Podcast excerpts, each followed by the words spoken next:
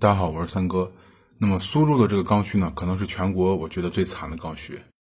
呃，本来只是想买一套属于自己的小房子，那么方便在这个城市去扎根落脚。这种苏州刚需来说的话，买房真的太难了。也就是说，在别的城市还没有太大动作的时候呢，苏州的这个银行呢又开始对刚需去下手了。为什么说对刚需下手呢？呃，首先呢，就是说不知道是因为这个自贸区的这个加持，因为大家知道前一阵儿又又新批了几个自贸区嘛，这个里面就自贸有一个自贸区就富含这个呃包含这个苏州嘛，也就是说不知道是因为自贸区的加持，害怕这个苏州的房价继续上涨，还是因为苏州当地银行就是说比较敏感，或者说叫未雨绸缪。那么苏州的这个房贷率呢，就是说它再次上浮了，而且呢这一次还是和以往一样，就是说首套的利率嗯也在也在上浮。那么现在呢，这个苏州的首套房利率基本就是上百分之二十五，这个等于说给刚需已经被房价嗯压的直不起来腰上，等于又加了一块大石头。我估计刚需的这个腰可能被压的已经成虾米那个形状了。那么首先呢，苏州地区的五大银行呢，呃，首套房的这个基准利率上浮呢都在百分之二十五甚至更高，而且呢，这次如果你没结婚就属于单身狗，那么单身狗它也被苏州的这个银行给给暴击了。为什么叫暴击呢？呃，按照苏州的它这个工行底下某一个支行的说法，就是说，目前他们执行的这个利率呢，呃，首套房子如果你是已婚的，那么你上浮百分之二十五；如果你是未婚的，那对不起，你还得多掏点钱。那么未婚的单身狗的这个利率得给你上浮百分之三十，就是苏州工行底下某一个支行的，就是说记者采访他说的话。那么建行呢好一点，建行是一视同仁对待，但是呢，建行是首套全部上浮百分之二十八。那么剩下的就是，比如说农行呀、交行呀、中行呀，这些都国有大银行，全部统一的是首套上浮百分之二十五。那么首套百分之二十五的起步呢？你不管从哪个方面讲，对刚需来说确实是有点儿，呃，有点过分，也是有点残忍。因为这个对购房成本来说呢，确实增加了是不少。包括很多网上网友就就发出那种疑问，他说：“我就想不明白，为什么首套房要涨这个利率？”就是说，本人本来买房就已经很难了，是吧？那么就说，为什么苏州这个利率呢上浮的这么凶残？呃，你可以理解为苏州对这个调控房价的一种决心，就是说重症得下猛药嘛。你也可以理解为这个苏州对自己房产市场预期非常清楚，也就是说，他知道可能苏州上的地方，比如说地方政府，他知道苏州是属于那种只要你给一点阳光就敢灿烂的那种。前几天的这个自贸区的这个规划一出来。那网上就有消息说，苏州的这个园区的房价又小沸腾了一下。呃，至于是不是真的沸腾的像网上说的那么那么夸张，是吧？就是有有这种波动。也就是说，这要是不给下点猛药的话，逆势上涨不是没有可能。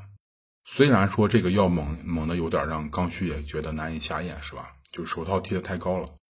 那么在呃近一个月的时间里面。就是上涨房贷的也不止苏苏州一个城市，比如说像温州、像杭州、像郑州、像南昌，呃，都在上涨啊，都在上涨这个房贷利率。那么这些城市的一起的上涨呢，可能只是在提前做准备，因为就说，呃，马上要降准了。其实当今天这个节目做出来的时候，已经降准了啊，已经降，因为这个是昨天我去写的一个东西嘛，已经降了。所以就说是这个，因为这个国常会嘛，国常会上他对整个一个经济宏观的一个调控做出了一个新的一个调整。首先就是降准已经落实了，而且今天其实已经降了。那么正式落实的时间呢？落实时间呢？昨天说是在九月的中下旬，那看来今天就改了，因为现刚才我看手机最新的这个落实已经出来了，应该我没记错的话，应该是零点五啊，应该是零点五降准。那么就是，但是这个降息还是没有绝对的消息。呃，降息的话要看这个月的十七号和十九号，呃，这两天是最重要的日子，能不能降息就看这两天的这个具体官方消息了。如果啊，如果说降息，那么对房贷利率是肯定会产生必然的一个影响，也就是说房贷的利率会变低，楼市可能整体会受到利率的利率的一个好的一一个影响，会再次有点发烧的这种局面。那如果发生这样的事情，大家想，那前面做的一切调控，呃，一切调控而产生的这种稳定的局面，可能就。会面临这种再次的一个松动，是吧？那么，当然，这个发烧只是对于购房者来说啊，大家记住，只是对于购房者来说，你毕竟贷款，嗯，利率便宜了嘛。房企，呃，还是不太好受，因为房企开发商被融资收紧的这个金融政策呢，没有目前没有任何想要收回或者放松的一个迹象。那么，呃，就是银行它在最近就是频频去上浮这个房贷利率啊，呃，我觉得显然是提前受到这方面的影响了。就说不管是否会降息，房贷利率都得维持维持稳定。就说提前给你加码，提前给你上浮，因为大家对这个如果房贷利率比较了解的话，人都知道这个上浮的话，如果你一旦签订合同，那么这个上浮的这个比例就会随着这个合同的期限一直跟着你，这个东西是不变的。即使以后利息会降，或者叫基准利率会降，但是这个也会跟着你。对吧？当然了，十月八号以后变成另外一套东西了。呃，那么就是说，如果在十月八号之前签的话，就说给你上浮了，这永远就跟着了。即使后面降息的话，那一点降息的程度也不会影响什么东西，因为这个上浮的幅度很它不小啊。它提前给你上浮的这幅度不小，后面如果呃降息的话，你单纯的对你个人房贷来说，你每个月供的房贷来说，省下那点钱已经早都被上浮的这个比例给你找回来了。大家明白吧？就是在之前早都给你找回来了，就是想占这个便宜，嗯，没那么容易。降息不一定，但是就是降准，今天已经确定了，是吧？那么一旦开始降准，你不管是全面降准吧，还是定向降准，其实它都是增加了整个社会的一个货币供应量。那么就是说，这个 LPR 就会马上受到影响，也就是十月八号以后这个东西，那么 LPR 就会降低，因为货币供应量增加了嘛，LPR 就会降低。那么有人就说，那如果 LPR 这个利率降低，会不会十月八号以后买房的人是不是又？又又受到一种利好了，呃，肯定嘛，他认为房贷利率要降低嘛，其实这个是不会降的，因为还是和以前的这种套路一样，LPR 这个加点呢，它也是终身跟随你，就是永远跟随着你的贷款合同。那么这个加点它具体由谁来定这个加点的呢？它是因为，呃，它和这个房价其实一样，是一种因城施策，就是说省行啊，省行来确定辖区内的这个首套和二套商业住房贷款的 LPR 加点下限，大家听清楚是下限。就是这个省行来规定，比如说，呃，河北省啊，河北省的这个省行来规定，河北省范围内首套、二套商业住房贷款的这个 LPR 加点的下限，就是你必须加最少加够多少，你不能低于这个数字，对吧？必不能低于这个数字，只能多不能低。那么到了省行下面的银行呢，再根据省行的规定规定的加点下限，在这个基础上再确定每笔贷款的一个具体的加点数值，也就是说，肯定只会比这个多，不会少，只能高不能低。那这样来的就很清楚，就是说，呃，不用太寄希望于 LPR 在降准后会导致你的房贷利率会实质性的降低，而且 LPR 和以前这个基准利率不一样，它呢是每个月更新一次嘛，是吧？每个月更新一次。那么，呃，就是说，银行它完全可以做到，就是根据实际的 LPR 利率来调整加点。也就是说，我我以前举过例子，咱们两个人买房，你在八月份买，我在九月份买，就是明年的八月和九月啊，那你签的这个利率和我我签这个利率很可能就不一样。那么银行因为频率快，银行完全可以根据现在的房产整整体市场的一个评估来调整下个月的 LPR 这个利率，所以说更灵活了。也就是说，LPR 如果降低了，银行用加点再给你加回来，比以前操作还方便。以前那个基准利率还得等着央行去降，很麻烦。那么 LPR 它这一切的这个操作呢，就是为了让更多的资金呢去流向实体行业里面，就说既要保证资金流向这种小微企业。让民营经济去活跃起来，它又要防范这种资金流向楼市，给楼市火上浇油。所以说，LPR 这个东西非常厉害，一举两得，两边都可以用上，但是互相互不影响。那么，当然了，这次国常会上，它这个内容不止这些，这个只是对降准和降息的一些动作，更多的还是对大的一个经济环境的一个动作。就是要清楚知道一点，就是目前，呃，咱们国内的这个经济形势呢，还是这种拉动型的、投资型的经济。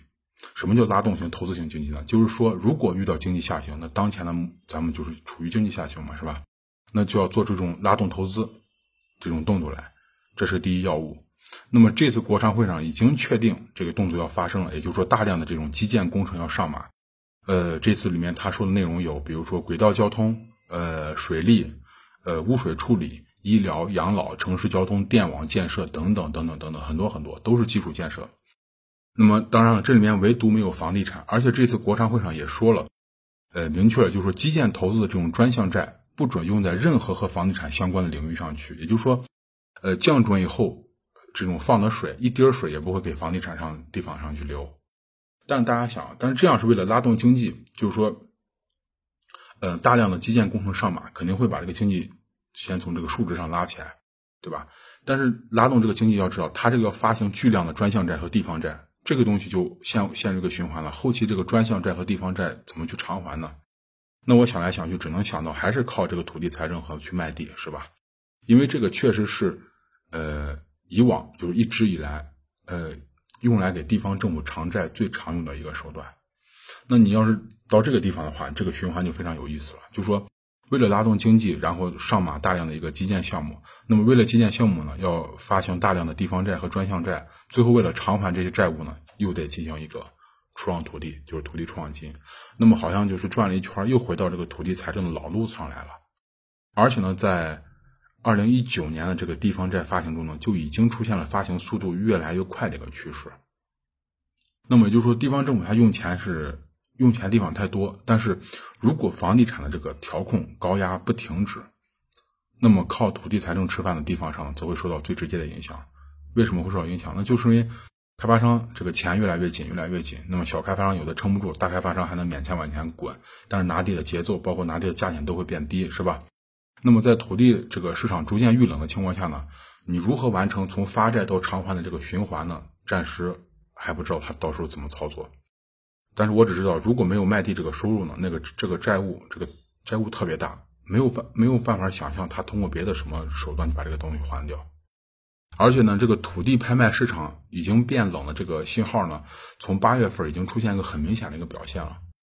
呃，因为在九月四号。那么，这个易居研究院呢，就是第三方的一个研究机构呢，他们发布了一个二零一九年八月份四十个城市的土地市场报告。从这个报告上来看呢，八月份四十个城市平均土地成交价格环比下降了百分之一点八，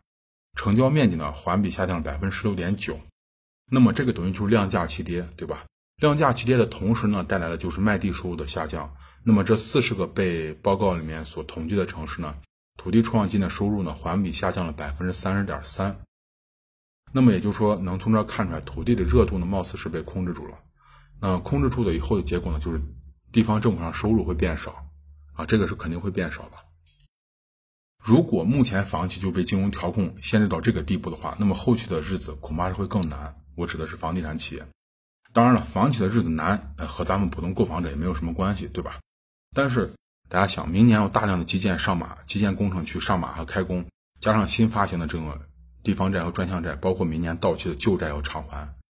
地方政府上他该怎么去协调好一个房地产、土地财政和地方上拉动经济去开工的这些基建项目？协调好这些东西的话，是一个非常非常难的一个一个操作，一个操作。